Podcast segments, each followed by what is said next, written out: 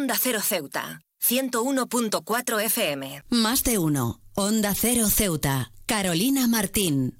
En un mundo marcado por la prisa y la constante búsqueda de metas y logros, a menudo olvidamos detenernos y reflexionar sobre las pequeñas bendiciones que nos rodean. El Día Internacional del Agradecimiento, celebrado hoy en todo el mundo, nos brinda la oportunidad de hacer precisamente eso, reconocer y expresar gratitud por las cosas simples y significativas que enriquecen nuestras vidas. En un contexto global donde las noticias a menudo resaltan desafíos y adversidades, este día nos invita a cambiar nuestro enfoque y apreciar las cosas buenas que nos rodean. Desde las relaciones personales hasta los momentos cotidianos de alegría, este día nos recuerda la importancia de la gratitud en nuestra vida diaria. En primer lugar, es crucial reconocer la influencia positiva de la gratitud en nuestra salud mental y bienestar emocional. Estudios científicos han demostrado que practicar la gratitud regularmente puede conducir a una mayor satisfacción con la vida, reducción del estrés y mayor resiliencia emocional. En un mundo donde las demandas y presiones son constantes, cultivar una actitud agradecida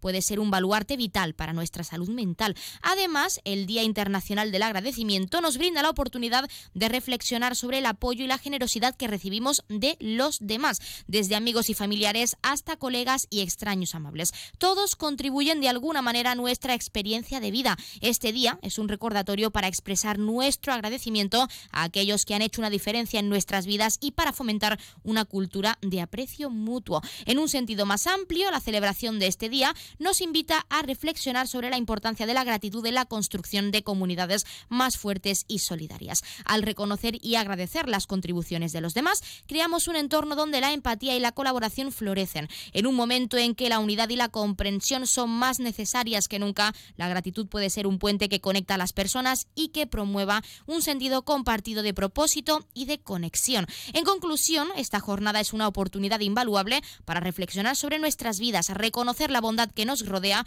y expresar gratitud a quienes han hecho una diferencia en ella. Al adoptar una actitud agradecida no solo mejoramos nuestra propia calidad de vida, sino que también contribuimos a la creación de una sociedad más fuerte y comprensiva. En este día hagamos un esfuerzo consciente para cultivar la gratitud y recordar la belleza que se encuentra en las pequeñas cosas que nos ofrece la vida.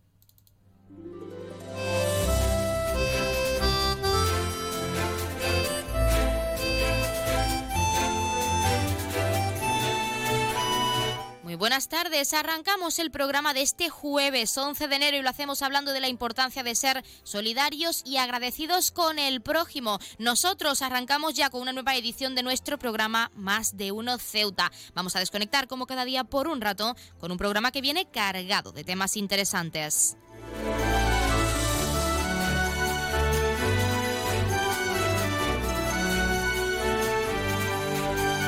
Y nos escuchan como cada día en el 101.4 de la frecuencia modulada y en las direcciones www.ondacero.es y www.ondaceroceuta.com. Ya saben que pueden como siempre participar en nuestro programa y pueden hacerlo de varias formas. En primer lugar, y hasta la 1.40, menos 20 del mediodía, que nuestra compañera Yurena Díaz toma los mandos con toda esa información local, pueden llamarnos en directo al 856 200 179. Como cada día estaremos aquí hasta la 1 52 menos 10 del mediodía. Si lo prefieren, pueden participar enviando una nota de voz o un mensaje a nuestro WhatsApp, que es el 639 40 38 11, o un correo electrónico a la dirección ceuta Y otra alternativa, si lo prefieren, es contactarnos a través de nuestras redes sociales. Ya saben que estamos en Facebook y en Twitter en arroba onda cero ceuta.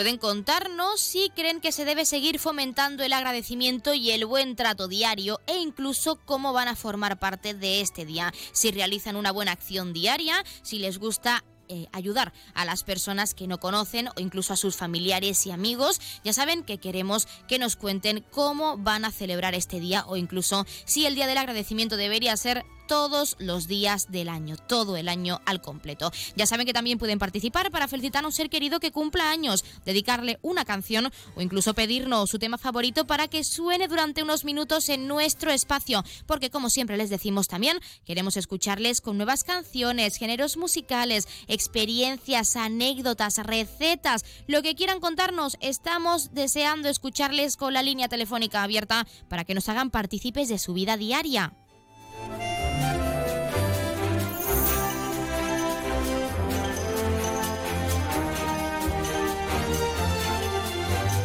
Pues como siempre tenemos muchas cosas que contarles cuando son en este caso las 12 y 25 minutos de este mediodía, como siempre recordando que la empresa Elity, la empresa de transporte aéreo de nuestra ciudad, cuenta con una bonificación del 60% para aquellas personas no residentes en esta perla del Mediterráneo, tanto desde Algeciras como desde Málaga. Aprovechen si quieren visitar a un familiar que reside aquí o simplemente conocer el patrimonio, la historia, la cultura que ofrece Ceuta, esta hermosa ciudad. No duden en formalizar ese descuento a través de la página web www.elity.es.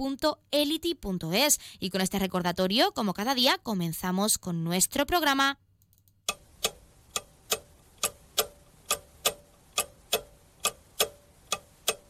Y arrancamos como siempre conociendo la última hora. SEO BirdLife organiza un avistamiento de aves marinas este fin de semana, el sábado concretamente. También por la tarde, ese mismo día, llevarán a cabo un censo nacional de cormorán grande en los acantilados del Monte Hacho.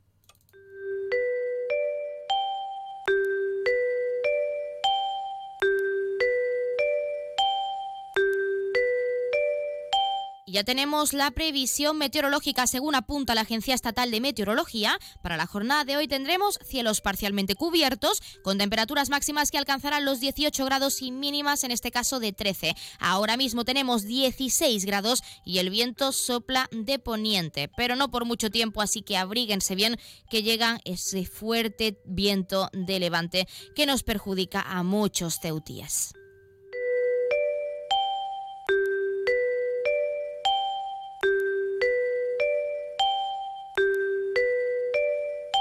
Como siempre también queremos acercarles la noticia curiosa del día. Hay culturas como la asiática en las que está muy normalizado dejar los, zapatos en la entrada al llegar a casa. No obstante, en España no es una práctica muy común, no se lleva a cabo en todos los hogares españoles. Según explicó a la CNN Gabriel Filipel, profesor del Departamento de Ciencias de la Tierra de la Universidad de Indiana, existe evidencia científica de que no estar calzado en tu hogar evita la propagación de gérmenes dentro del mismo, como lo oyen. Es más, asegura que se han realizado estudios que toman muestras de la suela de los zapatos y alrededor del 99% dan positivo en materia fecal. Sin embargo, las bacterias no son lo único que podemos meter en nuestras casas si no nos descalzamos nada más cruzar la puerta. Además, si caminamos calzos por la casa, lo único que podemos introducir en nuestro hogar no son solo bacterias sucia, sucias eh, o polvo incluso, sino también plomo. Los estudios han demostrado que en las zonas urbanas donde hay casas antiguas, el plomo en el polvo puede entrar en la casa a través de la superficie de los zapatos, explica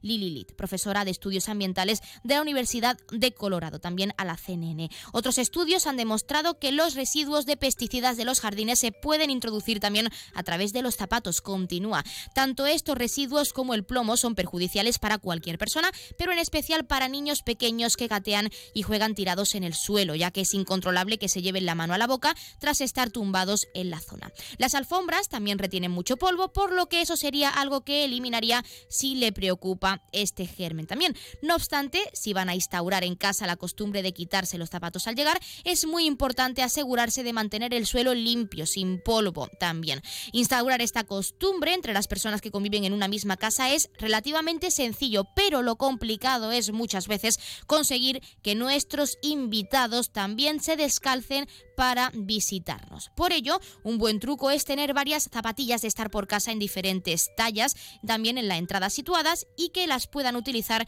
quien las necesite, quien nos haga esa visita. De esta manera, los invitados, al quitarse los zapatos, tendrán que caminar con las zapatillas y no tendrán por qué hacerlo descalzos. Así, al llegar, tanto los que vivan allí como los invitados se podrán calzar. Es un truco bastante curioso y para mantener nuestra casa limpia nunca viene mal.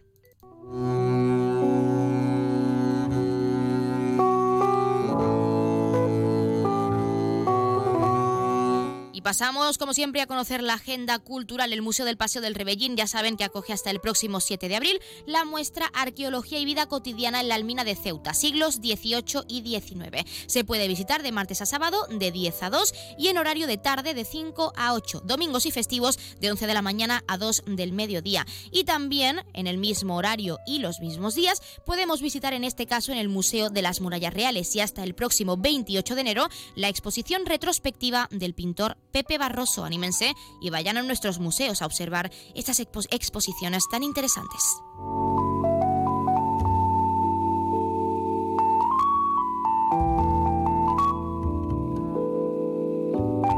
Como es costumbre, también queremos contarles que ocurrió un día como hoy. En 1981, Javier Pérez de Cuellar, eh, peruano, es elegido secretario general de la ONU en Nueva York. En 1989, detención en Francia de Josu Urrito Echea, máximo dirigente de ETA, de esa banda terrorista. En 1994, los jefes de Estado y de Gobierno de la OTAN acuerdan en Bruselas la creación de la Asociación para la Paz, que integrará a países del expacto de Varsovia. En 2001, Estados Unidos. Allí, científicos presentan el primer primate modificado genéticamente. Y en 2002, el centro de detención de Guantánamo, en Cuba, recibe a sus 20 primeros prisioneros.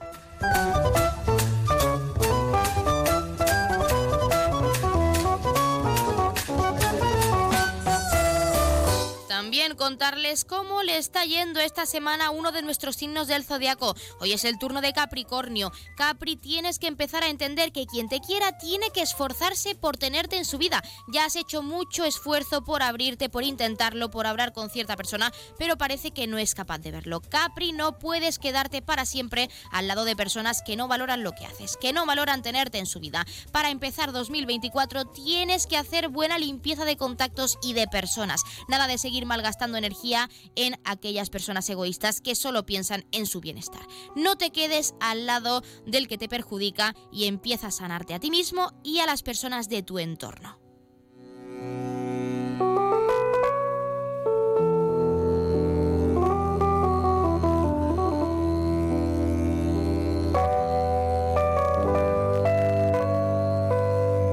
Y Proy inaugura esta tarde su exposición Los Elementales, una obra realizada con mucho amor y también centrada en los elementos esenciales de nuestro planeta. Nos lo contaba su profesor de pintura, Anselmo Cruces, al que por supuesto vamos a escuchar, no se lo pierdan. Eh, la Tierra es, es donde vivimos y es lo que tenemos que cuidar. Y segunda parte, porque era el trabajo base de un futuro, como digamos, es como la, semilla que germina de un futuro proyecto. Y entonces las técnicas que van a aplicar en este futuro proyecto basan en estos elementales. De ahí la, la raíz de donde sale la exposición. Pues ya lo han escuchado y cuando son las 12 y 33 minutos de este mediodía vamos a entrar de lleno en nuestros contenidos y entrevistas. Como siempre tenemos mucho que contarles, tenemos muchas sorpresas, así que no se vayan, que arrancamos con nuestro Más de Uno Ceuta. Más de Uno, Onda Cero Ceuta, Carolina Martín. Aguas de Ceuta les recuerda a sus abonados que tienen a su disposición la oficina virtual donde podrán realizar múltiples gestiones, controlar sus facturas, consumos, realizar sugerencias o reclamaciones, modificar la domiciliación bancaria, activar o desactivar la recepción de sus facturas en formato papel. ACEMSA dispone además de una app en la cual podrán realizar avisos de averías, reclamaciones y disponer de acceso a diferentes links relacionados con nuestra empresa. Desde ACEMSA le recordamos nuestros teléfonos gratuitos 24 horas 910 21 56 y el 629 20 98 25 de mensajería WhatsApp y Telegram. Onda Agraria. Agricultura, pesca, ganadería, mercados. Aquí empezamos Onda Agraria, una hora recorriendo con todos vosotros el campo español. Resolver consultas, dudas de ámbito legal o ámbito administrativo que nos envían los oyentes. Cuéntenos un poquito esa aceituna, cómo se traduce luego en el aceite, qué tipo de aceite nos da. La voz del campo. Para los amantes de la cerveza, la posibilidad de que no haya lúpulo, pues hace que se nos pongan los pelos de punta. Cuéntanos, como ya saben nuestros oyentes, la climatología es una de las Onda Agraria. Pablo Rodríguez Pinilla y Soledad de Juan. Sábados y domingos a las 6 de la mañana. Y siempre que quieras, en la web y en la app de Onda Cero. Te mereces esta radio. Onda Cero, tu radio. Los fines de semana cuidamos de nuestras mascotas con Carlos Rodríguez. Vamos con las consultas, ya sabéis que nos las podéis mandar de cualquier tipo, de cualquier animal y ya está. Cuando el perro se anima mucho, el cachorro lo persigue y hasta le muerde en el costado y ya le arrancado pelo. ¿Qué tengo que hacer con eso? ¿Por qué el gato mete los juguetes en el bebedero? ¿Qué le Sí, pasa a este sí. gato? Como el perro y el gato. Cuidaros mucho y como siempre, sois la caña de España. Sábados a las 3, domingos a las 2 y media de la tarde y siempre que quieras en la app y en la web de Onda Cero. Patrocinado por Menforsan, los especialistas en cuidados, higiene y cosmética natural para las mascotas. Te mereces esta radio. Onda Cero, tu radio. Mira, tenemos que hablar. Lo nuestro no funciona. Cada vez estoy más cansado. Se me hace todo un poco cuesta arriba.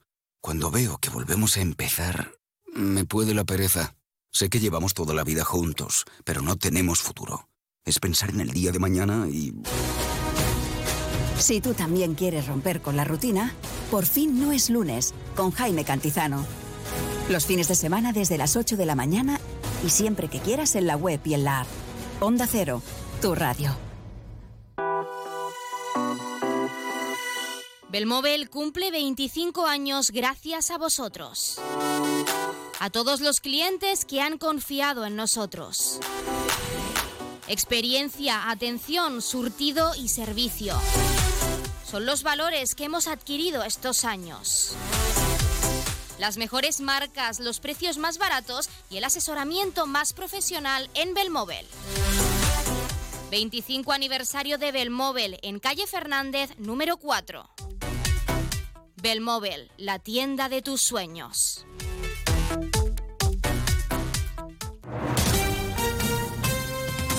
Onda Cero Ceuta. 101.4 FM.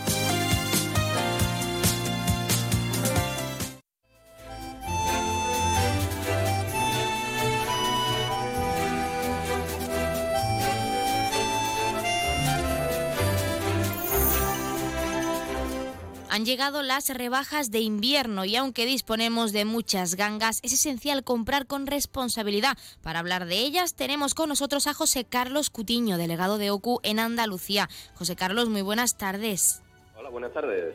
¿Qué tal? Bueno, en primer lugar, y es, es el marketing. El marketing en este tipo de temporadas lo es todo, pero hay que profundizar. ¿Cuáles son las mejores prácticas, José Carlos, para comparar precios y asegurarse, asegurarse perdón, de obtener verdaderos descuentos durante esta temporada, durante las rebajas? Pues fundamentalmente eh, planificar, planificar, presupuestar y tener claro qué es lo que queremos comprar si realmente lo que pretendemos es ahorrar. Eh, a mí me, me resulta curioso cuando hacemos las encuestas que preguntamos casi siempre cuánto nos vamos a gastar en rebajas y lo suyo quizás sería preguntar cuánto nos pensamos ahorrar en rebajas, porque al final eh, la, compra inteligente en rebajas consiste en eso, en tratar de eh, obtener aquello que necesitamos que o, que nos apetece comprar a un, a un mejor precio ¿no? y, y- y obtener un ahorro. Esto evidentemente es incompatible con una compra por impulso, por una compra compulsiva, caprichosa, eh, movida más por esa, por la oferta publicitaria, por el marketing, que por nuestras propias necesidades, ¿no? Entonces nosotros siempre recomendamos eso, el tener hecho un presupuesto, tener identificado en qué nos vamos a gastar el dinero en la rebaja y a ser posible, porque eso nos va a evitar más de un desengaño, eh, que tengamos identificados los productos, los distintos sitios y cuáles han sido los precios que esos productos han ido teniendo durante el mes anterior al inicio de la rebaja para evitar que nos den gato por liebre como vimos, que es muy frecuente que se dé, pues, por ejemplo, en el Black Friday, que no deja de ser otro periodo de rebaja similar a este. José Carlos, ¿cuáles son los tipos de productos que generalmente tienen descuentos más significativos y reales durante esta temporada, las rebajas de enero concretamente? Lo más normal es encontrar buenas rebajas en lo que es textiles y calzados, ¿no? Porque eh, estamos, digamos que ahí se cumple de alguna manera la finalidad eh, primordial de la rebaja, que es darle salida al stock de temporada. Va, eh, ya se empieza a avistar, aunque todavía nos quede mucho frío por delante, se empieza a avistar el fin de la temporada de invierno y hay que darle salida a todo el stock que el comerciante ha tenido. Entonces ahí eh, el comerciante renuncia a una parte de su beneficio y por lo tanto es donde mm, suele ser más habitual encontrar eh, buenos precios porque evidentemente ese producto que no se vende ahora va a tener difícil salida dentro de un mes. Es verdad que las rebajas se producen en general en todo tipo de ámbitos, en todo tipo de sectores comerciales y también podemos encontrar pues buenas ofertas eh, en sectores como la electrónica, eh, en sectores, bueno, pues incluso eh, en seres del hogar, etcétera, ¿no? Pero es cierto que ahí hay que andar quizás incluso con más prevención porque nos podemos encontrar con esa dificultad mm, añadida de que de no tener claro cuáles son los precios de referencia para saber si efectivamente la super rebaja que nos están mostrando esa rebaja que nos dicen que es del 25, del 30, a veces del 40%, si realmente eso es así o no, o nos están dando un precio de referencia que realmente no es el que se corresponde con el que legalmente habría que aplicar, que es el precio más bajo que el producto haya tenido en los 30 días anteriores al inicio de la rebaja. Bueno, de hecho, la gran mayoría de empresas, comercios, en este caso multinacionales como puede ser Berska, Zara, Inditex, en este caso, por poner un ejemplo, también cuentan con páginas web y dentro de las páginas web existen otro tipo de descuento, pero realmente hay diferencias notables entre pedir a través de la página web o acercarse a la tienda física. Bueno, en teoría, en materia de, derechos y de obligaciones por parte de los comerciantes no hay ningún tipo de, diferencia. La única diferencia que hay, que digamos que es ventajosa para el consumidor, es el régimen de cambio eh, o de devolución del producto. Ya sabemos que eh, un producto que se compra a través de canales online, el comercio online, eh, siempre tiene un periodo de desistimiento de 14 días en el que podemos devolver el producto y obtener la restitución de su importe sin alegar ningún tipo de causa. Esto no es así en el comercio convencional. En el comercio convencional, un producto que se encuentra en perfectas condiciones, si lo queremos devolver, si lo queremos descambiar, eh, tenemos que sujetarnos al régimen eh, que nos haya ofertado el propio establecimiento cuando lo compramos. Es decir, la tienda puede establecer si eh, la devolución o el cambio se puede hacer durante un periodo X, de una semana, de 15 días, de un mes, eh, puede establecer que no se puedan hacer devoluciones, por ejemplo, en rebajas si lo anuncia adecuadamente, puede establecer que eh, las devoluciones harán siempre por vales para comprar en el propio establecimiento, es decir, ahí existe una gran eh, diferencia. Luego, en materia de precio, pues es verdad que determinadas cadenas comerciales sí hacen determinadas ofertas que aparecen como solo a través de la página web o solo a través de la compra online eh, que bueno, siempre hay que poner un poco en cuestión. Precisamente en el comercio online es donde hemos encontrado eh, más casos en los que el precio anterior está eh, distorsionado para aparentar una rebaja que no es real. el precio anterior que nos ponen no es ese precio más bajo que hubiera tenido el, producto en los 30 días anteriores, sino un precio que puede ser un precio recomendado por el fabricante, un precio medio, pero que aparente una rebaja que realmente no es la que se produce en este caso. Y nos podemos encontrar con la circunstancia de que a, a las dos semanas de terminar la rebaja y pensando que hemos hecho una buena compra, nos encontremos ese producto fuera de rebaja más barato de lo que lo hemos comprado en rebaja, que sería, eh, bueno, pues un, un jarro de agua fría, ¿no? Un poco en relación a esas ofertas irreales que nos podemos encontrar, sobre todo en este periodo de tiempo, otro concepto que quizá deberíamos puntualizar porque puede confundir al consumidor y también caer en esa compra impulsiva y en ese gasto innecesario es la diferencia entre descuento y ofertas especiales, que son dos carteles muy distintos que podemos observar sobre todo en esas tiendas físicas. ¿Cuáles son esas diferencias entre ambos conceptos durante este periodo de tiempo?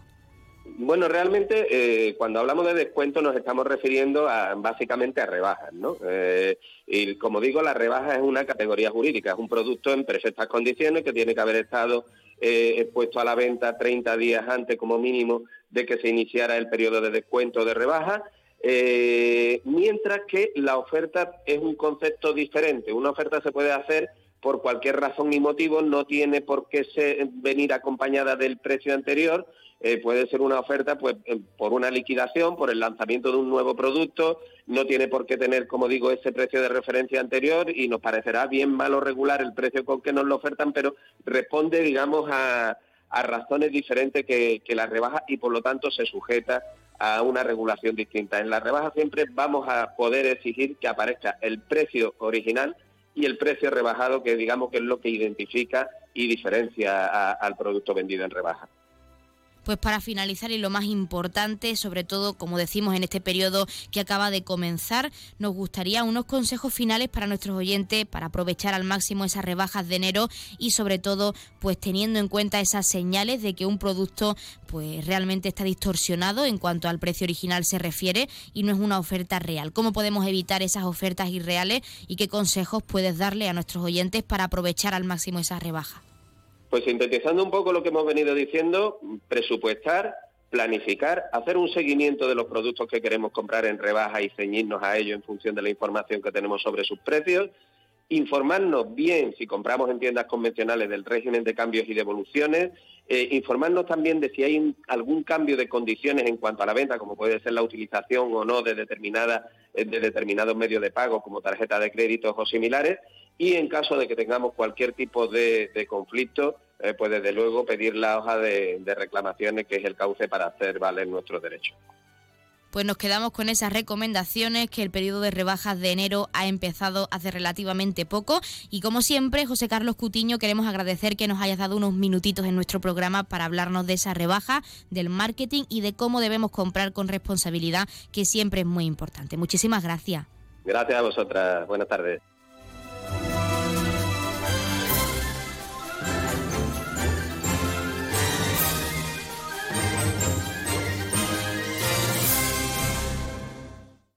Más de uno. Onda Cero Ceuta. Carolina Martín. Clínica Septen, Centro de Reconocimiento de Conductores. Promoción especial, reconocimiento médico para obtención por primera vez de permisos de conducción, antes 25 euros y ahora 15 euros. Foto incluida. Estamos por las mañanas y por las tardes. Horario de lunes a jueves de 14 a 21 horas y martes, miércoles y viernes de 8 a 15 horas. Teléfono 856 20 14 46. Marina Española 9. Clínica Septen, siempre tú. Es la una de la mañana. Te acabas de terminar el último capítulo del libro que te ha tenido enganchado noche tras noche. Y te preguntas, ¿y ahora qué? Si hay expertos en llenar vacíos culturales, estos son Rubén Amón, Sergio del Molino, Rosa Belmonte, Guillermo Altares e Isabel Vázquez. Bienvenido al mayor club de lectura, cine, series y música. La Cultureta Gran Reserva. Cada viernes a la una y media de la madrugada. Y siempre que quieras en la web y en la app. Onda Cero, tu radio. La música mansa las fieras. en concreto, esta. Porque el Colegio Invisible es el programa favorito del monstruo bajo tu cama, del de dentro del armario y del que se esconde tras las cortinas. Ahora podéis compartir algo más que tu cuarto. Comparte buenas historias, misterios, enigmas y fenómenos extraños que no te dejarán dormir. Pasa la noche de los jueves en vela con Lorenzo Fernández Bueno y Laura Falcó. A la una y media de la madrugada y siempre que quieras en la web y en la app. Onda Cero, tu radio. ¿Sabes qué hace más ilusión que un mini nuevo? Con su olor a nuevo, su brillo de nuevo y su mira mi mini nuevo. Un concesionario nuevo lleno de minis nuevos.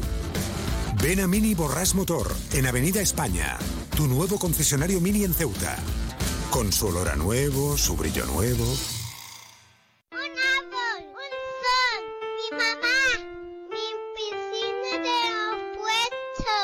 Ahora los impuestos son cosa de niños. Servicios Tributarios de Ceuta se lo pone muy fácil. A partir de ahora podrá pagar sus impuestos a través de la página web tributosceuta.org. Solo necesitará una tarjeta de crédito y la carta de pago que recibió por correo y con un solo clic se ahorrará tiempo, colas y desplazamientos. Recuerde tributosceuta.org. Servicios Tributarios de Ceuta, Ciudad de Ceuta. Nuevo horario de caja de 8 de la mañana a 2 de la tarde. Onda Cero Ceuta. 101.4 FM.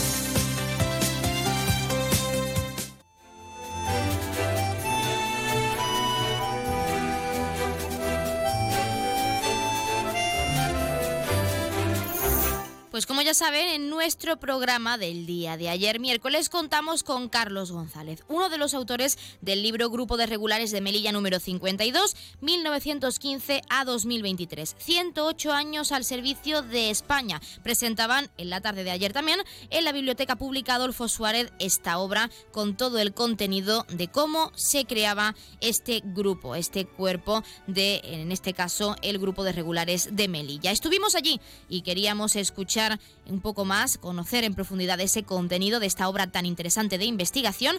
Por supuesto, queremos acercárselo a todos nuestros oyentes, así que vamos a escuchar ahora mismo a Carlos González en esa presentación. No se lo pierdan. Es un libro con muchas imágenes, con muchas páginas y eso echa muchas veces para detrás a las editoriales. Entonces, si no contásemos con organismos de este tipo, pues la verdad es que sería muy difícil poder publicar este tipo de libros. Eh, en este caso, al, a la consejera, eh, al archivo, eh, sobre todo también a Rocío, José Luis, que también lo veo por ahí, que siempre a la biblioteca. También nos gustaría agradecer al Centro de Historia y Cultura Militar de aquí de, Ceuta por abrirnos las puertas del archivo, también de, su biblioteca, eh, y sobre todo también al grupo de regulares de, Ceuta por permitirnos entrar en el museo y bueno, pues disponer de sus fondos. nosotros lo que vamos a presentar hoy aquí es el, historial del Grupo de Regulares de Melilla número 52. El Grupo de Regulares de Melilla, al igual que, el Grupo de Regulares de Ceuta, es una unidad moderna, es una unidad que todavía está eh, operativa, en este caso en Melilla, y, pero es una unidad que, eh, conjuga lo que son tradiciones con su operatividad diaria. De hecho, participa en, misiones en el exterior, también en, misiones aquí en, España, como podrán ver cuando, cuando tengan el libro en su poder. Eh, nosotros lo que es la, presentación la hemos dividido en dos partes. Vamos a ver primeramente cuándo y por qué eh, surge la idea del libro y luego veremos un poco en su contenido. Sin embargo, antes, antes de entrar de lleno en lo que es la presentación, sí que nos gustaría hacer una pequeña presentación de lo que es el grupo de regulares de Melilla cómo se crea y cuál es su origen. Eso será en cuatro o cinco minutos, sobre todo para contextualizar lo que después vamos a ver. Este grupo hay que tener en cuenta que las fuerzas regulares eh, indígenas de Melilla se crean el 30 de junio de 1911. En esa época España estaba inmersa en una aventura colonial en forma de protectorado. Es una aventura que se había iniciado con la firma de la Conferencia Internacional de Algeciras de 1906 y en esta conferencia lo que hizo España fue comprometerse internacionalmente a colaborar con el sultán eh, lo que sería el desarrollo de la zona norte de, Marruecos. La zona norte se le asignaría a España y la zona sur se le asignaría a, Francia. En esta zona, como digo, sería una misión pues, puramente de colaboración. Sin embargo, esta zona, la zona española que le toca a España, estaba poblada por una serie de, tribus, una serie de cábilas, que se habían opuesto durante muchos siglos a lo que era la, voluntad del sultán. Y en este caso, pues se van a ofrecer o van a poner también resistencia a las tropas españolas, a la fuerza, al, al gobierno español. Esto va a dar lugar a una serie de campañas militares. Son unas campañas que se van, van a durar hasta el año 1927 Hoy los autores y mucha gente la reconoce como guerra de Segunda Guerra de Marruecos. Eso es un error porque España nunca estuvo con guerra con Marruecos, estuvo contra la población que se sublevaba precisamente contra su propio gobierno. Entonces eh, se le llama Segunda Guerra porque en connotación a la primera guerra que fue la del, la del 59, 1859-60. Pero como digo, son una serie de, campañas que no tienen nada que ver con una guerra eh, contra Marruecos. Aquí vemos a este tipo de, población. Como digo, eso da lugar a una serie de, campañas. La, más, la primera fue la de 1909, después vendría la de 1911, 1912, que es la de la campaña del Quer, y ahí es donde se crean las fuerzas regulares. Las fuerzas regulares, eh, el motivo de creación pues serían básicamente constituir la extrema vanguardia del ejército, como así fue, ejercer una política eh, de, atracción de la población, hacerle ver los beneficios que tenía servir a España, luego servir de base para el futuro ejército marroquí, como así fue también, cuando se produce en el año 56 la independencia de Marruecos, la mayor parte del elemento indígena de las tropas españolas pasaron a formar parte de, del ejército real marroquí. Pero sobre todo la función principal era minimizar el empleo de tropas españolas. Eh, en los combates que se producían en las distintas campañas, el número de bajas era muy elevado. Entonces, ese número de bajas, si eran españoles, creaban mucho malestar en la península, creaban reacciones contra los gobiernos y lo que se decide, como en la mayoría de países eh, que actuaban en Marruecos, bueno, o Marruecos en el norte de, África, en África y en diferentes eh, países, es contar con personal autóctono, porque duela decirlo también, muchas veces esas bajas no causaban tanto impacto en la península como en España. Esas fuerzas que se habían creado en 1911 en la zona de Melilla, el 30 de junio de 1913 pasan a la zona de Tetuán. En Tetuán eh, pasan a Tetuán porque España había firmado un acuerdo a finales del año 12 con Francia y se instaura realmente el protectorado, se instaura en esa fecha. En el año 13 se crea la alta comisaría, que el alto comisario era el máximo representante eh, de España en Marruecos, y también se crea la, Casa del Jalifa. El Jalifa era el máximo representante del sultán en Marruecos. Y entonces ahí hubo una oposición de las poblaciones locales y lo que hacen es enviar las fuerzas de regulares que habían dado buenos resultados en Melilla, enviarlo a la zona occidental. Además de las fuerzas regulares, el ejército español tenía otras unidades indígenas, no era la única, regular no era la única unidad que, que, que operaba. Aquí tenía, por ejemplo, en esta fecha, en junio de, del año 13, estaba la milicia voluntaria. La milicia voluntaria de Ceuta se había creado en 1886 y en esta época tenía cuatro compañías de moros tiradores del RIF, que se llamaban, y luego también una sección de policía indígena. Se contaba también con la policía indígena. La policía indígena se había creado en 1909, sus misiones eran de policía, pero también actuaban como unidades combatientes. Tenía también, en, también en el verano de 1913, se crea la Mejala Jalifiana. Fue una guardia personal del califa, pero también operaba en, misiones de, de, combate. Y luego estaban las unidades irregulares. Si regulares, el nombre de regulares porque daban permanencia a, a las tropas indígenas, las tropas irregulares eran las que se creaban para determinadas misiones. Terminaba la misión y la unidad se disolvía. Eso se llamaban, ahí había diferentes, estaban las jarcas, que eran las más importantes, podían tener mil hombres, estaban los GUN, que eran más pequeños, en torno a 100, 200, y estaban las Hidalas. Las Hidalas eran 30, 40 hombres de combate rápido. Esto, por ejemplo, es una Hidala. En el año eh, 14, viendo esta cantidad de unidades que había, cada uno con su misión específica, pero bueno, que se confundían en, en el terreno, lo que se hace el gobierno el 31 de, junio, de, de julio de 1914 es, cre es crear cuatro grupos bien definidos, sobre todo para el futuro, previendo que en el futuro todas las unidades que operasen en el protectorado serían casi la mayoría unidades indígenas. En este caso estaban las tropas del Margen, serían formadas por las mejalas que hemos visto anteriormente, llegaron a haber hasta seis mejalas. Luego estaría la policía indígena, con misiones de policía. Llegaron a haber hasta 30 mías, eran en torno a 9.000 hombres. Hubo mías de contacto, mías de vanguardia, mías de, de apoyo, mías de frontera en la zona de Tánger. Luego estaban las fuerzas irregulares, que es esta que hemos visto, eh, de los GUN, de los YUN, las IDALA, y luego estaban las fuerzas regulares.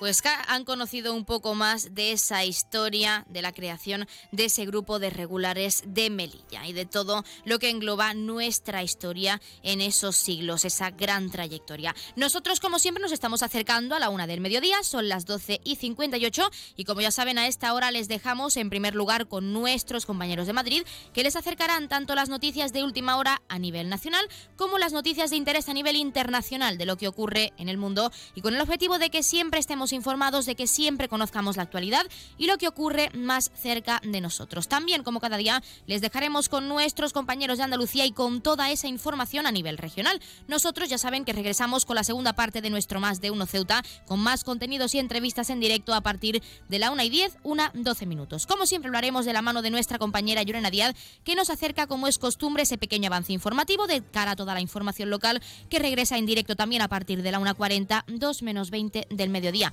Pero queremos adelantarles, recordarles que se avecinan los premios capitales europeas de la inclusión y diversidad 2024 de la Comisión Europea. Están abiertos a todas las administraciones locales de la Unión Europea y están trabajando para fomentar la diversidad y la inclusión respecto a género, etnia u origen, religión o creencias, discapacidad, edad o colectivo LGTBIQ+.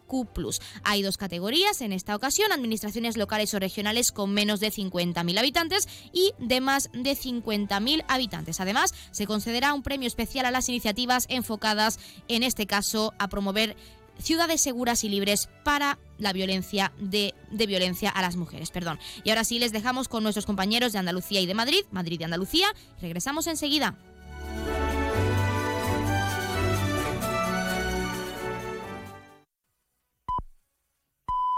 Es la una de la tarde, mediodía en Canarias.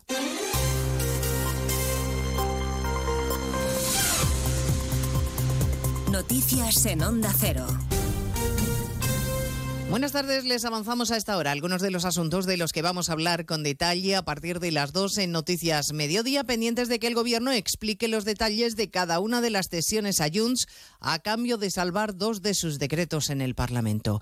Publicará las balanzas fiscales como pedían los de Puigdemont, acepta privilegiar a las empresas que vuelvan a Cataluña, da marcha atrás en la cuestión prejudicial como solicitaban los Puigdemones e incluye como novedad delegar a Cataluña las competencias en inmigración. Gobierno dice estar satisfecho, aunque se abstiene de explicar la letra pequeña y puntualiza, lo ha hecho la ministra María Jesús Montero en la sexta que solo se cede la, gestión de la inmigración y no las competencias, aunque le haya costado un poco explicarse. Lo que se le hace es una delegación de competencia y, por tanto, es una, eh, digamos que una peculiaridad constitucional en la que se establece en un artículo constitucional no la transferencia de la titularidad, sino la delegación por parte del Gobierno de España de la competencia, lo que significa que sigue siendo del Estado sigue siendo del Estado, lo único que se ceden son las competencias. Eso es lo que decía la vicepresidenta política del Gobierno, María Jesús Montero. Entre tanto, el Partido Popular dice que no descarta acudir al Tribunal Constitucional porque entiende que el Gobierno está vulnerando los derechos de los españoles, privilegiando solo a unos pocos. A esta hora está prevista la comparecencia en Génova del líder de la formación, de Alberto Núñez Feijó.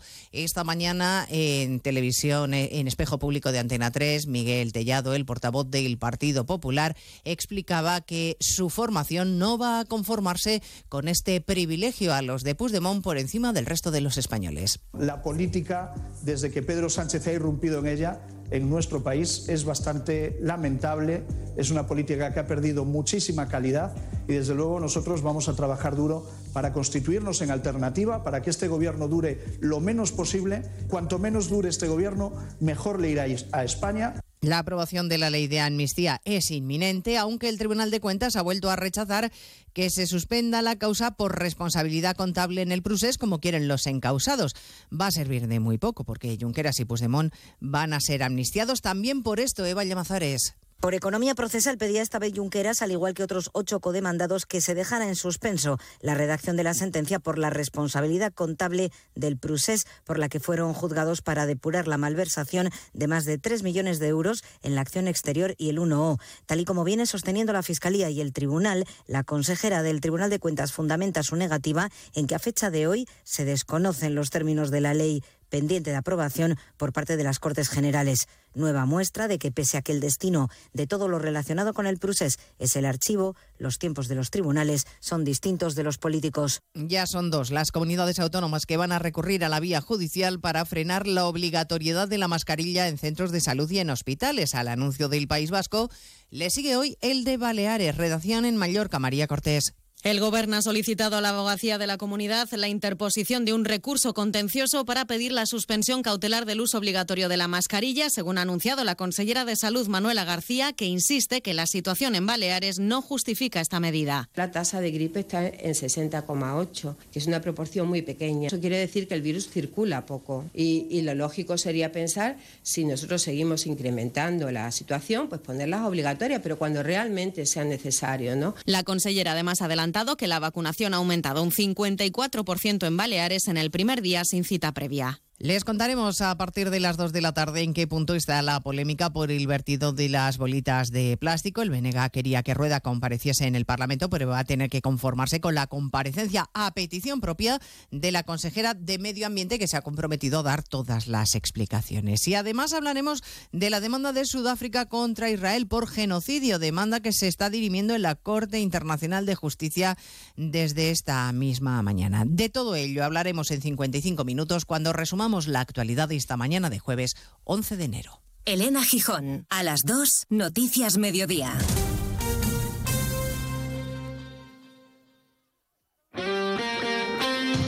Este jueves, segunda semifinal de la Supercopa de España en Radio Estadio. El defensor del título contra un debutante en la competición. Desde Arabia, Barcelona, Osasuna. Dos equipos dispuestos a utilizar este torneo como trampolín para cambiar su trayectoria en esta temporada. Este jueves, desde las 8 menos 20 de la tarde, vive la antesala del primer título del año en Radio Estadio. Con Edu García. Te mereces esta radio. Cero, tu radio.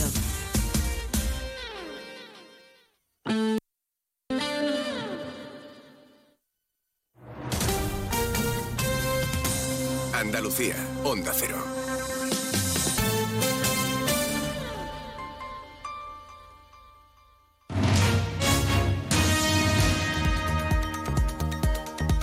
En Onda Cero, Noticias de Andalucía. Jaime Castilla. Buenas tardes. Hacemos a esta hora un repaso de la actualidad de Andalucía de este jueves 11 de enero, día en el que los sindicatos UGT y comisiones obreras han convocado concentraciones frente a las urgencias de los hospitales de las ocho capitales de provincias para denunciar la saturación del servicio y de sus profesionales. Reclaman a la Junta medidas urgentes para garantizar la viabilidad del servicio y un refuerzo también y reorganización de la atención primaria. Hasta la costa de Cádiz han llegado también los peles de plástico que han sido localizados en las costas gallegas, asturianas y cántabras en los últimos días. En este caso, han sido arrastrados por la corriente hasta la famosa playa de Bolonia, Onda Cero Cádiz. Carmen Paul. Algo que ha llevado a los agentes de medio ambiente de la Junta de Andalucía a establecer una estrecha vigilancia en la costa. Además, la Administración ha tomado muestras para analizarlos y tratar de determinar su procedencia. Además, se ha puesto en contacto con el Ayuntamiento de Tarifa para organizar todo lo que necesite.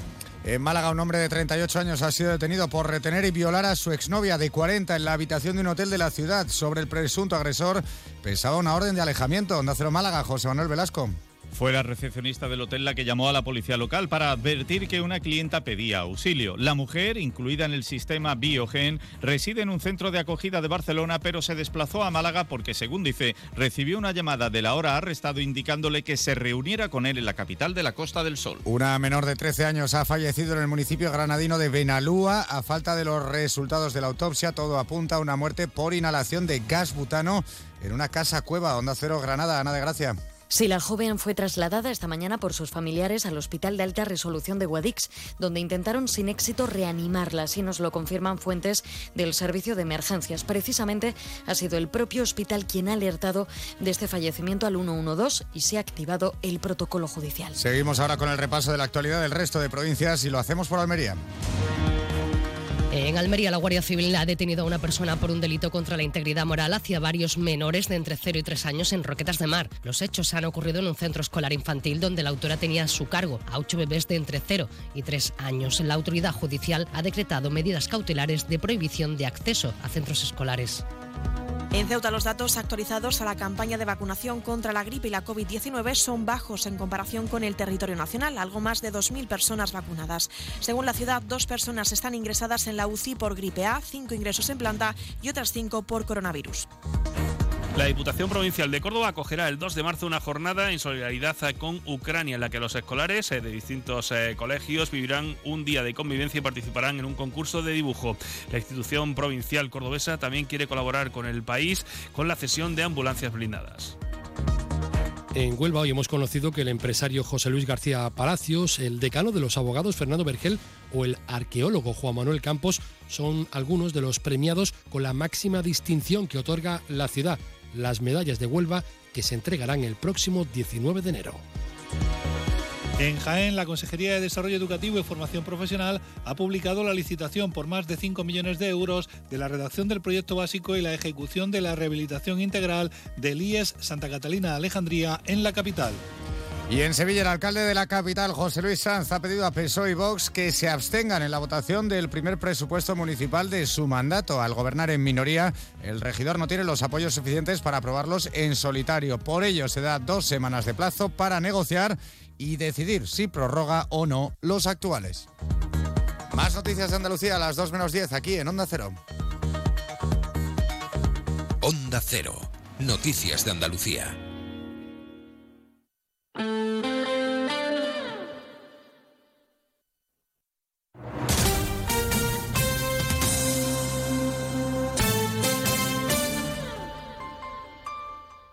Cero Ceuta, 101.4 FM. Más de uno. Onda Cero Ceuta. Carolina Martín.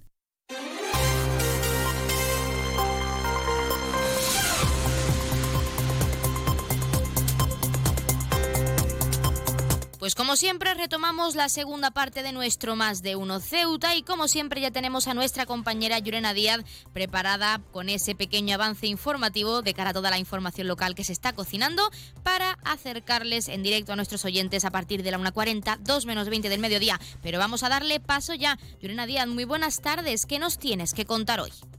Muy buenas tardes, pues este avance lo comenzamos conociendo la última hora, un comunicado enviado por la ciudad y es que son declaraciones por parte del presidente de la ciudad, Juan Vivas, ante los acuerdos alcanzados entre el Partido Socialista y Junts en el día de ayer. Según Vivas, estos acuerdos constituyen una gran vulneración de los principios constitucionales de igualdad entre los españoles y de solidaridad en beneficio de la cohesión territorial. Para Vivas es preocupante lo acordado en materia de inmigración que puede poner en riesgo, dice, la unidad de acción en un asunto en el que Ceuta es muestra de Estado y en un marco de una política común europea.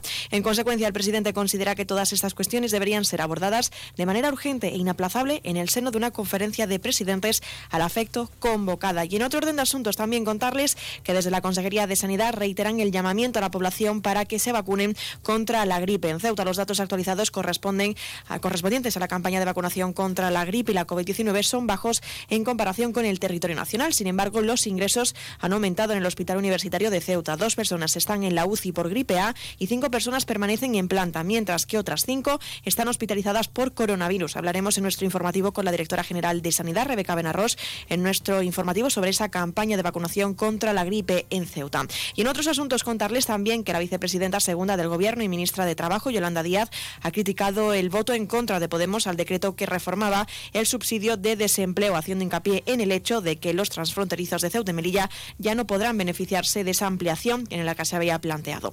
También contarles que Ceuta ya se ha adherido de formalmente a la iniciativa Justicia para Gaza en apoyo de la demanda interpuesta por Sudáfrica contra Israel ante la Corte Internacional de Justicia de la ONU. El secretario general de la formación, Mohamed Mustafa, insta al Ejecutivo de Sánchez a apoyar esta iniciativa.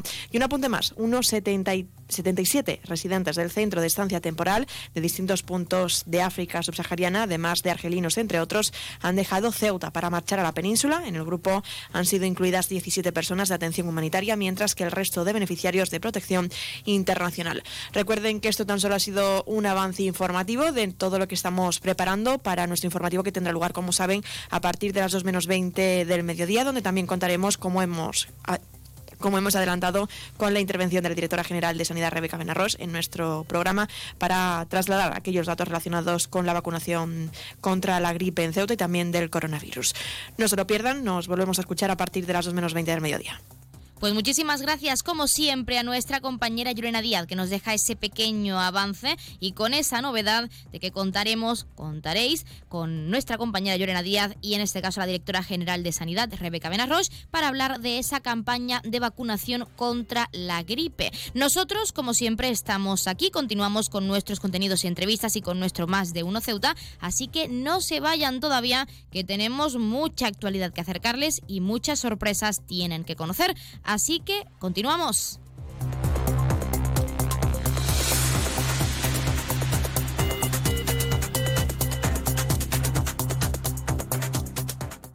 Más de uno. Onda Cero Ceuta. Carolina Martín. Es normal pensar que la radio hace mucha compañía, pero nosotros queremos agradecer la compañía que vosotros, los oyentes, hacéis a la radio. Porque cada día sois dos millones. Imagina si tenemos compañía, para rato, para 24 horas de contenido todos los días de la semana. Y no es de extrañar, porque entretenimiento tenemos para aburrir. Bueno, para eso justamente, ¿no? yo dejaba esta sección para divino. Estamos aquí para que el trayecto de vuelta a casa se os haga familiar, para que tengáis excusa para salir a correr, para que ese vuelo de varias horas se os pase volando y para que no dormir sea un sueño. Onda Cero, tu radio. Trabajo, casa, ducha, cena, cama.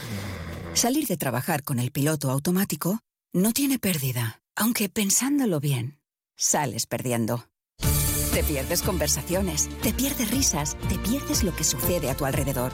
Salir de trabajar con el piloto automático es el camino fácil. Muchos lo siguen, otros, y cada vez somos más, preferimos seguir la brújula para no perdernos nada. La brújula con Rafa La Torre. Toda la actualidad de lunes a viernes desde las 7 y siempre que quieras en la web y en la app. Onda Cero, tu radio. Ayudo a hacer los deberes a los niños y descanso. Eh, Vale, ayudo a hacer los deberes a los niños, acerco a mi madre a Aquagym y descanso. Vale, ayudo a hacer los deberes a los niños, acerco a mi madre a Aquagym, paseo a Coco y... No se puede estar en todo. Bueno, Onda Cero sí, porque está en web, en app, en Twitter, en Instagram, en TikTok, en Facebook. Para que puedas escuchar lo que te has perdido en directo. Para que puedas comentar y disfrutar de contenidos exclusivos en la comunidad digital de Onda Cero. Onda Cero, tu radio. Onda Cero Ceuta. 101.4 FM.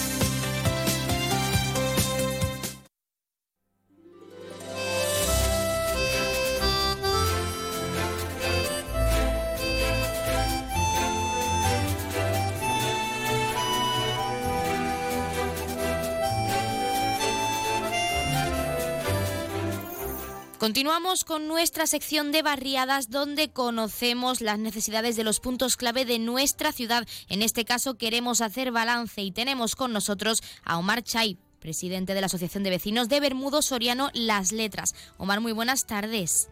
Buenas tardes, Carolina. ¿Qué tal? Bueno, 2023 fue un año muy activo para vosotros. ¿Cuáles son las mejoras que en tu caso como presidente de la Asociación de Vecinos destacaría en la barriada?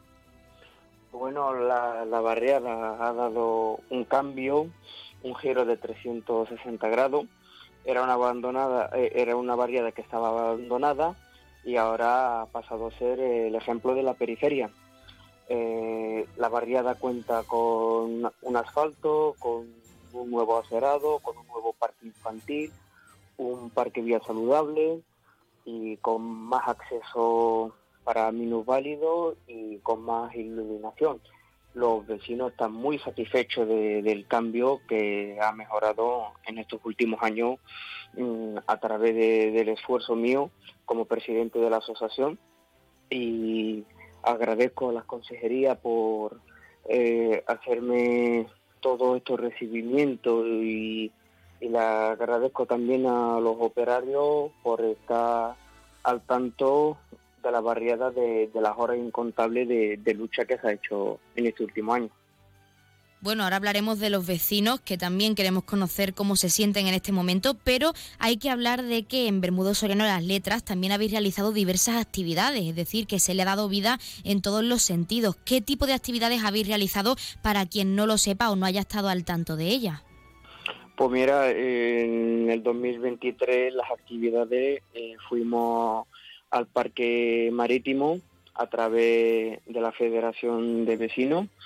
Eh, hemos inaugurado el Parque Vía Saludable, Eh, también fuimos al Diverty Park entre 40 niños y 30 adultos.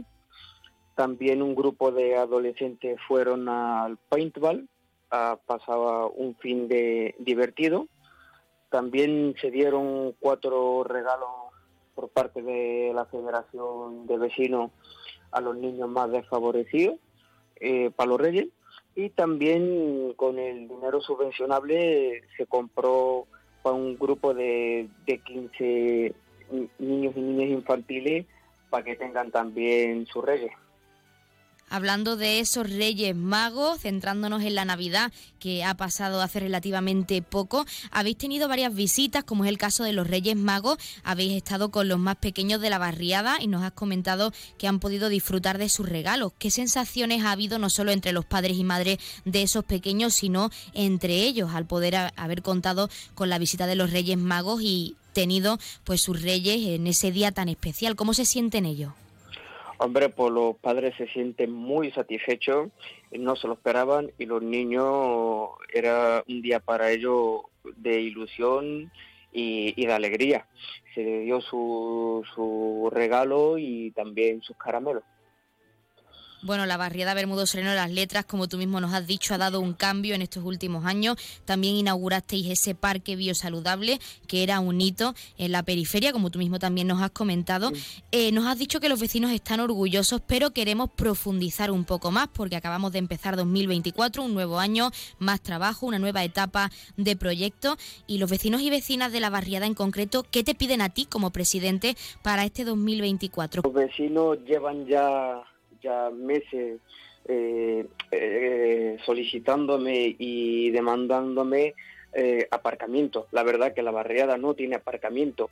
Es una parte que está muy aquí céntrica por, por la parte de San José. Tenemos supermercado, tenemos cuartel de regulares, tenemos un colegio y la verdad que la barriada está colapsada casi este lunes me reuní en la Consejería de Medio Ambiente y Fomento con el consejero eh, Alejandro Ramírez y la directora Tamara Guerrero. Se ha firmado un contrato menor que se va a continuar, eh, que está en licitación, para vallar lo que es eh, la zona y pavimentar la zona de los aparcamientos, terminar el vallado del parque infantil que conecta con la calzada y terminar unos metros de, acerado que todavía no se finalizó en su día.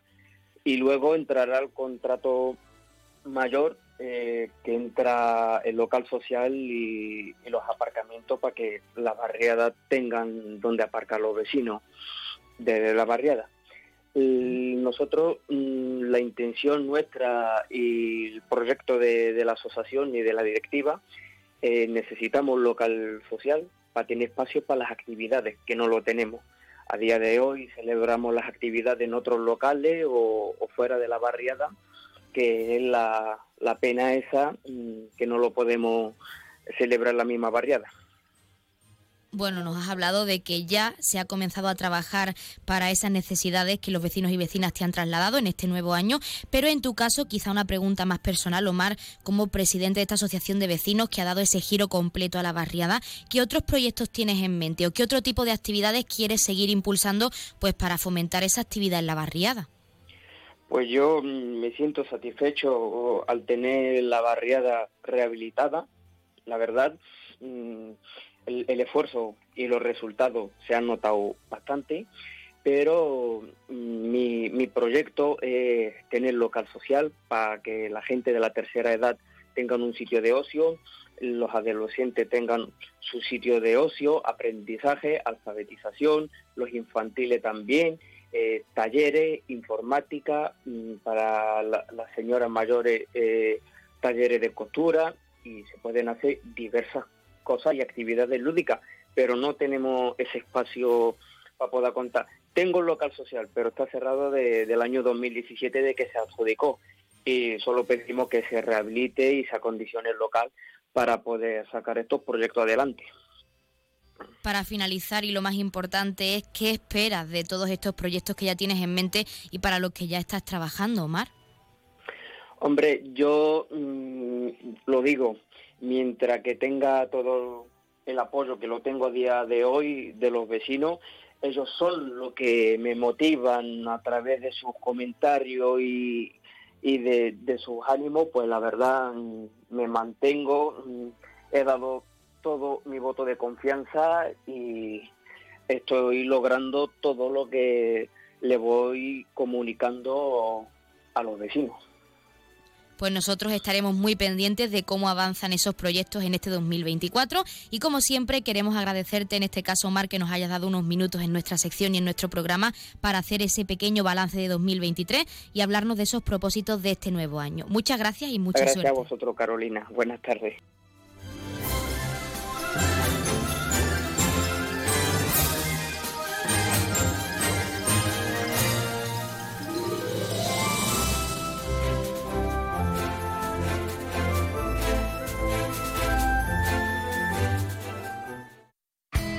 En CESIF, la Central Sindical Independiente y de Funcionarios, todo lo que hacemos es gracias a ti. Porque con tu confianza y apoyo, tú lo haces posible. CESIF es otra clase de sindicato. Independiente y profesional, transparente y cercano.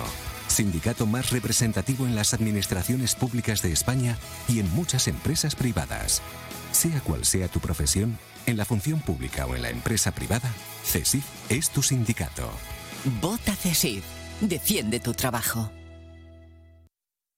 Pues como siempre han escuchado las palabras del sindicato CESIF, de uno de nuestros colaboradores, y como siempre también estamos a la espera a esta hora de esa llamada por parte de la Asamblea Territorial de Cruz Roja con ese sorteo en directo como cada día y para todos nuestros oyentes. Pero mientras tanto queremos acercarles, recordarles esos números de interés. Ya saben que el 112 es para emergencias, 016 lucha contra el maltrato, el 900 018 018 para el acoso escolar y el 024 el teléfono de atención a conductas suicidas. Y si quieren contratar un servicio de taxi, ya saben que en Ceuta, en esta hermosa ciudad, contamos con dos empresas. La primera es Autotaxi con el 856-925-225 y también tenemos Radio Taxi con tres números de teléfono 956 51 5406, 956 51 5407 y 956 51 5408. Se lo repito porque son tres números de teléfono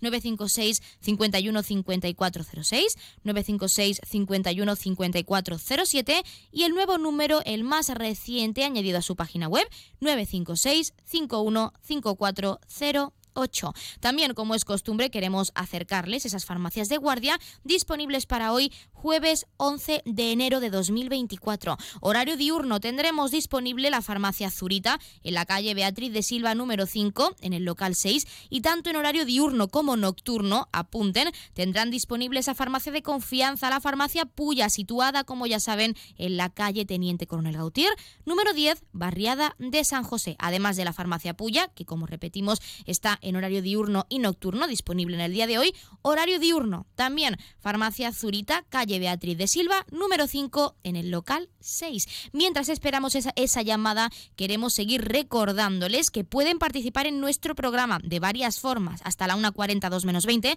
que nuestra compañera Yurena Díaz toma los mandos de nuestra emisora con ese informativo local. Pueden llamarnos al 856 200179. Decimos, como ya saben, queremos que nos hagan partícipes de su vida diaria que nos cuenten experiencias, sorpresas, curiosidades, qué les gusta cocinar, alguna receta en especial. Estas rebajas de enero están comprando, qué les gusta comprar, si esperan a que acaben las rebajas para buscar o para reservar ese producto que tanto llevan esperando, incluso en cuanto a la nueva medida de las mascarillas en centros sanitarios se refiere. ¿Qué les parece? ¿Están de acuerdo con que en Ceuta y en el resto del territorio nacional pues se haya vuelto a instaurar esta medida? Estamos deseando que nos lo cuenten. También, si no pueden estar con nosotros en directo, tienen disponible nuestro WhatsApp, que es el 639 40 38 11. Allí ya saben que pueden enviar una nota de voz o un mensaje para contarnos también lo que deseen. Continuamos enseguida porque ya tenemos al otro lado del teléfono a esa Asamblea Territorial de Cruz Roja, así que no perdamos más tiempo y vamos a darles paso. Asamblea Territorial de Cruz Roja, muy buenas tardes. Buenas tardes. A continuación le ofrecemos el sorteo correspondiente al día 11 de enero. Cuando usted diga, caballero.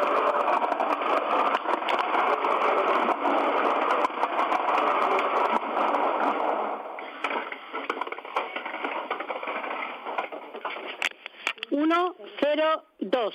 El número agraciado ha sido 102. Felicitación a los ganadores desde Cruz Roja. Un cordial saludo y hasta mañana.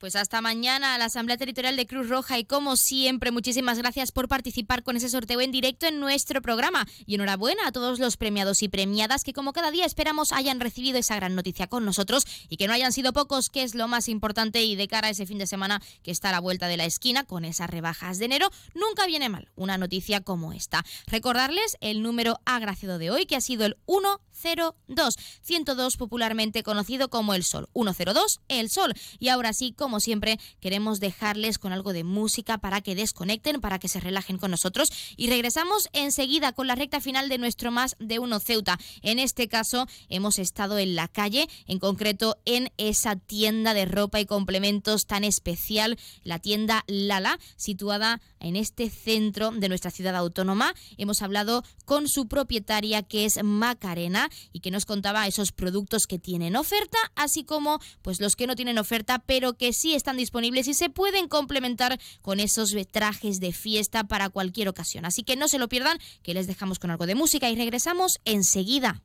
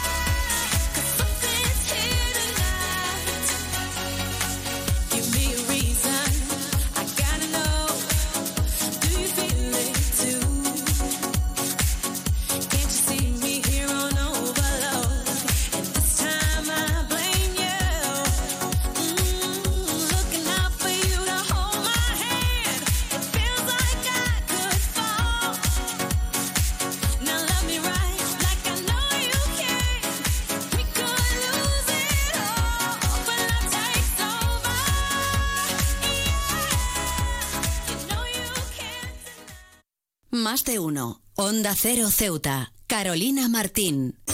¿Quieres sorprenderte? Vamos a hablar de las momias de los pantanos. ¿Qué son? Claro, estamos hablando de unos restos que aparecen... ¿Te gusta el misterio? Cualquier rosaventero, cuando vea las imágenes de estos aparatos, va a decir, esto no es de este planeta. La Rosa de los Vientos. Temas muy interesantes tratados con rigor. Sábados y domingos a la una de la madrugada. Y cuando quieras, en la web y en la app de Onda Cero. Con Bruno Cardeñosa. Te mereces esta radio. Onda Cero. Tu radio.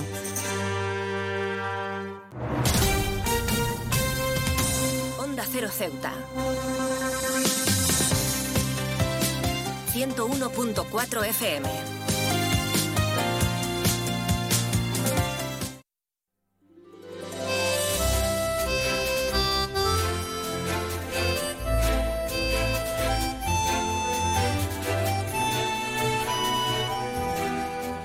Nos encontramos con Macarena Moreno, propietaria de Lala, una de las tiendas tradicionales y que están participando en esas rebajas de este mes de enero. Macarena, muy buenas. Hola, buenas, ¿qué tal? Bueno, nos gustaría saber en primer lugar cómo están yendo esas ventas de estas rebajas de enero, de este mes, después de esas fiestas navideñas, que al final es el mes de las compras. Bueno, las ventas están un poquito flojas, pero bueno, yo creo que tampoco el tiempo ha acompañado. Ayer hizo un día muy malo y bueno, con optimismo y nada, y esperanza de que la cosa mejore un poquito. Para conocerte un poco más a ti como propietaria y a este establecimiento tan bonito con tantos productos, ¿qué ofreces aquí en Lala? Pues mira, yo creo que ahora mismo lo que mejor tengo en temas rebaja son los trajes de fiesta que están todos al 50%. Pues que ahora empiezan ya mismo las mamás de las comuniones y demás y creo que es momento de aprovechar. Y bueno, y en los demás artículos pues también tenemos muy buenos descuentos, tenemos del 50, del 30, del 20, hay muchas cositas y es momento de, ya te digo, de aprovechar. También tenéis muchos productos para complementar esos trajes de fiesta, esa ropa elegante que está de oferta en estas rebajas de enero, como pueden ser sombreros, pueden ser anillos, pueden ser pendientes. ¿Hay alguna oferta también incluida dentro de este tipo de accesorios? Los complementos no se suelen poner de rebaja porque son complementos, son artículos de continuidad y no se suelen poner de rebaja, pero bueno, siempre a lo mejor pues se va poniendo alguna cosita, pero la verdad que en los complementos menos aunque las ventas, las rebajas acaban de empezar como quien dice, eh, hay que tener en cuenta que hemos pasado por esas fiestas navideñas, fechas muy señaladas. Háblanos de esa temporada estival, cómo han ido las ventas o cómo la ciudadanía ha acogido esas fiestas navideñas en tu establecimiento. Bueno, las navidades bastante bien eh, hemos terminado contentos y ya está. Yo siempre soy optimista. Yo creo que no hay que encerrarse en que está todo muy mal, en que no hay ventas. Yo soy optimista, creo que las navidades han sido buenas y yo creo que los meses que vienen ahora serán mejores y todo irá maravillosamente, o por lo menos eso espero. Como propietaria de un establecimiento, parte del comercio local de nuestra ciudad autónoma, ¿crees que la ciudadanía eh, está realmente concienciada de la importancia de seguir comprando, impulsando el comercio local de nuestra ciudad y sobre todo también pues contarnos un poco qué sensaciones tienes tú al tener esta gran acogida, no solo en las fiestas navideñas, sino ahora en estas rebajas de enero? Bueno, yo creo que sí, que cada uno pues aporta lo que puede. Es verdad que todo el mundo está atravesando momentos difíciles y hay que entenderlo, tener un poquito de paciencia y poner de nuestra parte pues todo lo que podamos para nosotros ayudar al cliente y que el cliente pues que también nos ayude un poquito a nosotros. Macarena, ¿hay alguna forma de reservar algún producto? Es decir, ¿contáis con alguna página web para poder ver todo lo que ofrecéis aquí, poder reservar y comprarla en tienda? ¿Hay alguna otra forma de poder reservar los productos del ala? No, yo página web no tengo, lo que sí uso son las redes sociales, que yo me hago mis TikTok, me, subo mis vídeos a Instagram y la verdad que tienen también muy buena acogida. Así que por esa parte pues también muy bien. A qué, sobre todo ahora lo más importante es saber en qué horario estáis abiertos aquí en Lala y dónde estáis situados para aquellos oyentes que aún no sepan dónde está esta tienda tan maravillosa. Pues mira, el horario de mañana es de 10 a 1 y media, de tarde de 5 y media a 8 y media. Y nosotros estamos en calle Camoen número 7. Estamos pegando con Fariña y justo enfrente de la Meca. Pues para finalizar y lo más importante, nos gustaría que les mandases un mensaje final a nuestros oyentes para animarles a venir aquí a Lala a comprar y a seguir comprando en esas rebajas de enero con esas gangas que tenéis aquí y para disfrutar de unos productos interesantes para cualquier ocasión. Pues nada, pues decirle que yo espero aquí a todo el mundo con los brazos abiertos, que todo el mundo es bienvenido y, nada, y que aquí estoy para lo que necesiten. Pues Macarena, desde aquí les animamos también a que se pasen por este establecimiento tan maravilloso con todas esas rebajas, esos productos que tienes que ofrecer y agradecerte que nos hayas atendido in situ en tu tienda, pues para hablarnos de todos los productos y esas rebajas de enero. Mucha suerte y muchas gracias. Muchas gracias a vosotros por acordaros de mí. Un besito muy fuerte para todos.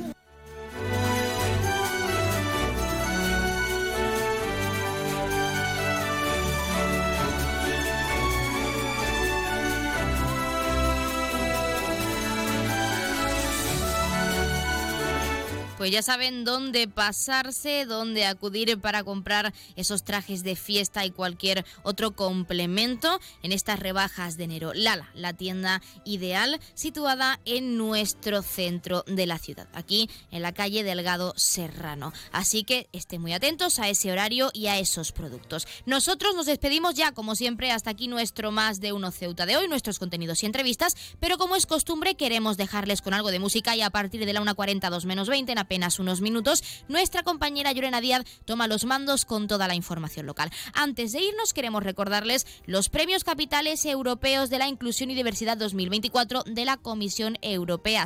Europea perdón. Pueden participar todas las administraciones locales de la Unión Europea y lo que pretenden es fomentar la diversidad, la inclusión respecto a género, etnia o origen, religión o creencias, discapacidad de edad, colectivo LGTBI+, LGTBI Q+, perdón, y en este, en este, este año, esta edición, tiene dos categorías. Administraciones locales o regionales con menos de 50.000 habitantes y más de 50.000 habitantes. Además, se concederá un premio especial a las iniciativas enfocadas a promover ciudades seguras y libres de violencia para las mujeres. El plazo está abierto hasta el próximo 15 de febrero de este año 2024, así que anímense. Y ahora sí, como siempre, les dejamos con algo de música y nuestra compañera regresa enseguida. Por nuestra parte, que pasen muy buena tarde y nos escuchamos mañana a las 12 y 20 del mediodía.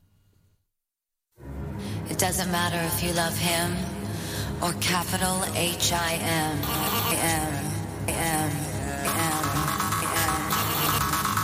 Just put your paws up, cause you were born this way, baby.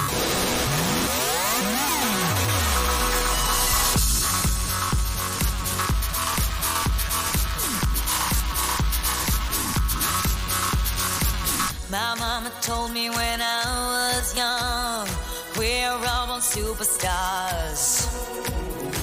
She pulled my hair, put my lipstick on, in a glass of her boudoir. There's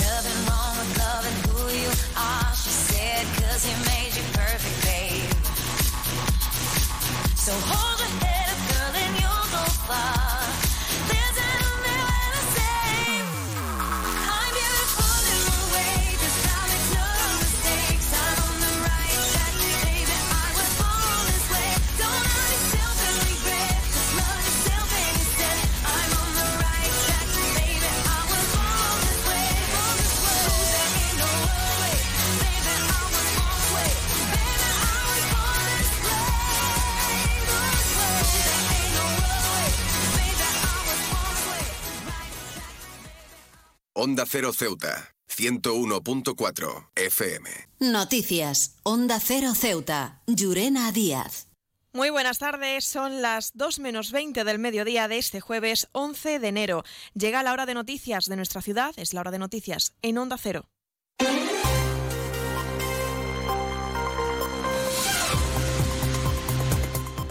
Y comenzamos, como siempre, nuestro informativo conociendo la previsión meteorológica. Según apunta la Agencia Estatal de Meteorología, para la jornada de hoy tendremos cielos parcialmente despejados.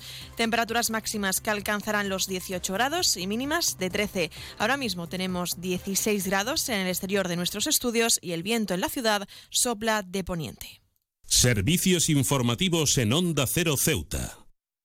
Pues como llevamos contando esta semana, el incremento de la incidencia de las infecciones respiratorias agudas a nivel nacional y con ello el de las hospitalizaciones, el Estado acordaba esta semana con las comunidades y ciudades el uso obligatorio de las mascarillas en centros sanitarios y hospitales. Una medida para evitar que la incidencia sea mayor es vacunarse contra la gripe y también contra la COVID-19. Hablamos ya con la directora general de Sanidad en la ciudad, Rebeca Benarros. Muy buenas tardes. Hola, buenas tardes. Antes de nada, conocer si la situación en Ceuta es preocupante ante la estimación de casos de gripe registrados en comparación con otros territorios a nivel nacional.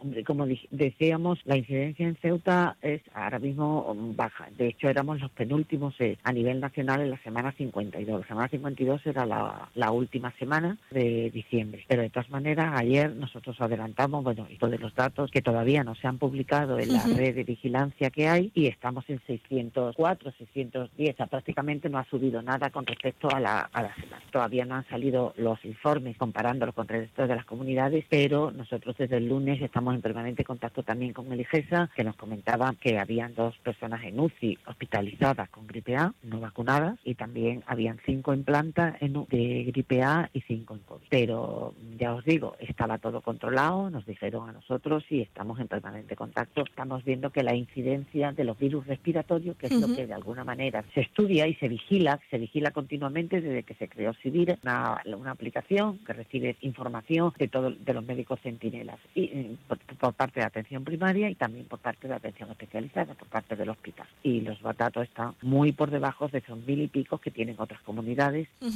Aprovechar también su intervención porque a modo de recordatorio trasladar a la ciudadanía que también es importante que continúa en marcha la campaña de vacunación contra la gripe y que se está desarrollando en nuestra ciudad conjuntamente con la de la COVID-19, ¿no? Trasladar a cuáles son los objetivos de esta campaña y recordar también pues el punto de vacunación y los horarios para que la ciudadanía que esté interesada pueda acudir. Hombre, eh, un gran problema, eh, o sea, aparte del tema del uso de mascarilla, que, tiene que tener un correcto uso, que ha recomendado en la, la declaración de actuaciones coordinadas que ayer eh, la ministra publicó, nosotros ya nos habíamos adelantado y le dijimos la conveniencia de que a su personal, al personal trabajador, utilizase la mascarilla. Por otra parte, a pesar de todas las facilidades que se da a la ciudadanía para vacunarse, recordar que hay cuatro puntos de vacunación. Los tres centros de salud, que están abiertos hasta las 17 horas, y el punto de vacunación del Hospital Militar, que no hace falta, por supuesto, en ninguno hace falta cita, que está abierto desde las nueve y media de la mañana hasta las 2 de la tarde. A pesar de todo esto y de toda de la inversión que la ciudad ha hecho, toda la adquisición de vacunas, eh, comprando incluso las vacunas, las intranasales, para facilitar la vacunación infantil, nuestras coberturas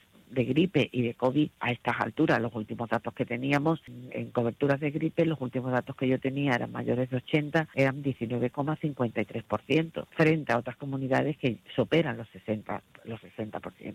Incluso de 70 a 79 años, 15,47%, 60 a 69, 9,39%. O sea, unos valores que evidentemente no aseguran la, la protección de la, de la ciudadanía. Eso es, esos datos que os acabo de dar son de COVID, datos bajos, ya os digo que de 80 años solamente se han vacunado el 19,53%, Ujú. mayores de 80. Y los que tenemos hospitalizados, como sabéis, son en general eh, personas mayores que no se habían vacunado. Los, que están, los dos que están en UCI, como ya he dicho, son personas de unos 80 años, ninguno de los dos vacunados. Y con gripe también las coberturas hasta ahora son muy bajas, esas sí están actualizadas. Menores de 5 años, 4,29%, de, 10, de 60 a 64 el 15%, de 65 a 74 el 26% y mayores de 75 el 35%. Con estas coberturas nosotros estamos continuamente recordando la necesidad de que, que la vacunación es conveniente, deben de vacunarse todos los mayores de 65 años, deben de vacunarse las embarazadas, los enfermos oncológicos, aquellas personas que también atienden, están en contacto con personas vulnerables, como los que trabajan en la residencia, los trabajadores de ayuda a domicilio, sanitarios, además de que ya sabéis que este año también se vacunaba a la población infantil desde los 6 a los 59 meses y también se vacunaba a todas las fuerzas de seguridad del Estado, o sea, todos aquellos que de alguna manera, en caso de una epidemia, eh, podrían eh, impedir eh, la actuación de los servicios esenciales a la comunidad. Entonces, os he, os he comentado los datos de cobertura, son muy bajos. Es que ahora mismo tenemos un, un- un- un pico epidémico, es debido a la gripe A, que se está viendo. Entonces, vacúnese de gripe, por favor, y vacúnese de COVID, y protege. Eso es Intentemos concienciar a la ciudadanía de esa forma, recordar que esa campaña de vacunación contra la gripe aún continúa eh, disponible, ¿no? Para todos aquellos que quieran protegerse, sí. evidentemente, o sea, nosotros que está abierto el hospital militar desde las nueve y media de la mañana hasta las do- hasta las 2 de la tarde y los centros de salud hasta las 17 horas. Cualquiera que quiera vacunarse, pero por favor, vacúnense. Vacúnense porque están protegiendo no solamente a usted, sino también a personas mayores que puedan estar, el, ciudadano pueda estar en contacto con esas personas. Pues esperemos que ese mensaje cale y que llegue a todos nuestros oyentes. Directora General de Sanidad, Rebeca Benarros, muchísimas gracias por atendernos. Gracias a vosotros.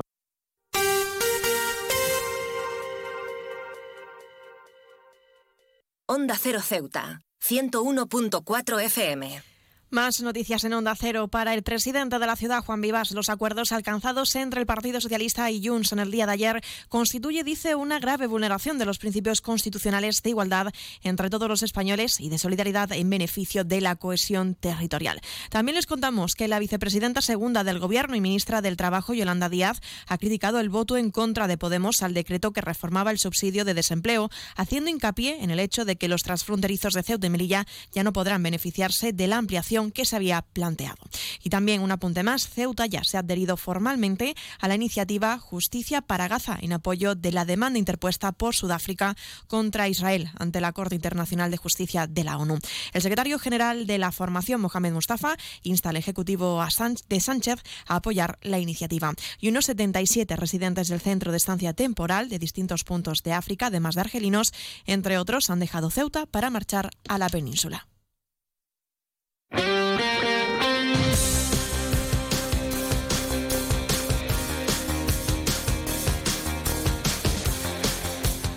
Y muy rápidamente pasamos a conocer la información deportiva. Les contamos que el Comité de Entrenadores desarrollará numerosas actividades durante 2024. La Real Federación de Fútbol de Ceuta va a ofrecer diferentes jornadas a lo largo del año para fomentar e implementar la formación en los técnicos, como jornadas de actualización, jornadas de formación continua, jornadas de convivencia, Día del Entrenador y formación itinerante son algunas de ellas.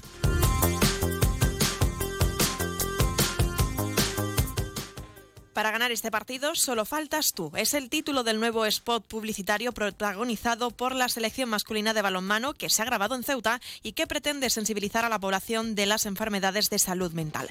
Un anuncio que ha servido como presentación al Campeonato de Europa 2024 que comenzaba este miércoles. España no debutará hasta el viernes contra Croacia a partir de las ocho y media de la tarde.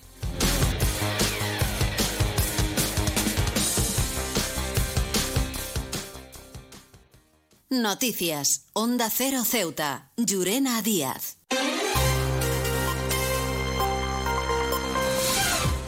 Antes de la despedida, recordarles que se avecinan los premios capitales europeas de la inclusión y diversidad 2024 de la Comisión Europea. Estos premios están abiertos a todas las administraciones locales de la Unión Europea, tanto ciudades, pueblos y regiones que están trabajando para fomentar la diversidad y la inclusión respecto a género, etnia, origen, religión o creencias, discapacidad, edad o colectivo LGTBI+. Este año consisten en dos categorías: administraciones locales o regionales con menos de 50.000 habitantes, administraciones locales o regionales con más de 50.000 habitantes. Además, se concederá un premio especial a las iniciativas enfocadas a promover ciudades seguras y libres de violencia para las mujeres. Desde Onda Cero animamos a todas las ciudades, comunidades autónomas y ayuntamientos de España a participar. Un plazo que estará abierto hasta el 15 de febrero. Y ahora sí, nos estamos acercando a las 2 menos 10 al final de nuestro informativo. Se quedan ahora con nuestros compañeros de Andalucía que les acercarán toda la información a nivel regional. Y a partir de las 2 de la tarde, nuestros compañeros de Madrid les ofrecerán toda la actualidad a nivel nacional e internacional. Volvemos mañana viernes, como siempre, a partir de las 8 y 20 de la mañana para contarles todo lo que suceda en nuestra ciudad durante las próximas horas. Y también aprovecho para recordarles que pueden seguir todas las noticias de Ceuta a través de nuestras redes sociales. En arroba Onda Cero Ceuta. Esto ha sido todo. Me despido. Que pasen muy buena tarde y hasta mañana. Thank you.